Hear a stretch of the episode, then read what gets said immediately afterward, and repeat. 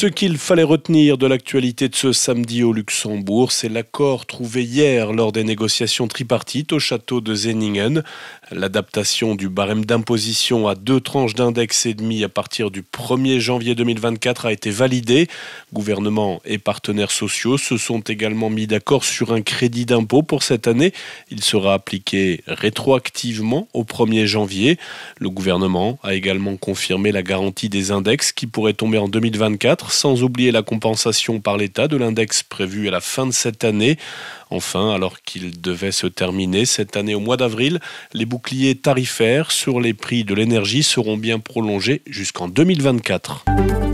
Un incendie s'est déclaré à la centrale de Cattenom. Un défaut de procédure aurait même engendré un déclenchement non prévu des sirènes d'alerte dans la commune de Cattenom. À la centrale, les sapeurs-pompiers ont pu rapidement maîtriser et éteindre le départ de feu sur un ventilateur d'un local situé en zone nucléaire de l'unité de production numéro 1. Dans un communiqué, EDF assure que l'incident n'a eu aucune conséquence sur la sûreté des installations et qu'il n'a fait aucune victime. L'unité de production concernée est d'ailleurs restée opérationnelle. Un homme est porté disparu depuis vendredi dans le secteur de Bigonville, rapporte la police luxembourgeoise. Édouard Robert Souris, 35 ans, a été vu pour la dernière fois à Bigonville, dans le canton de Rédange. L'homme mesure entre 1m60 et 1m70. Il est mince et a les cheveux blonds et courts.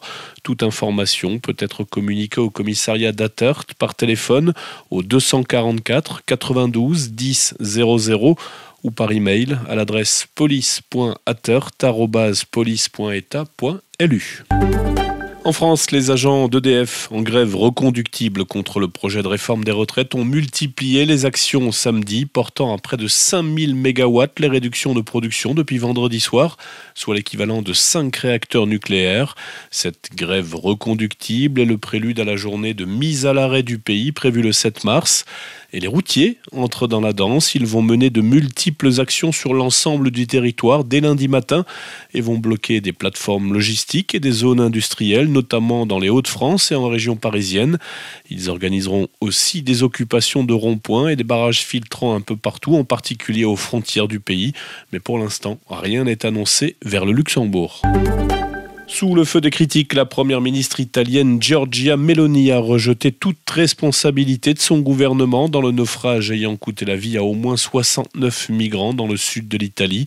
La situation est simple, tout en étant tragique, nous n'avons reçu aucun signalement d'urgence de l'Agence européenne de surveillance des frontières Frontex a-t-elle déclaré lors d'un point presse à Abu Dhabi en marge d'une visite aux Émirats arabes unis.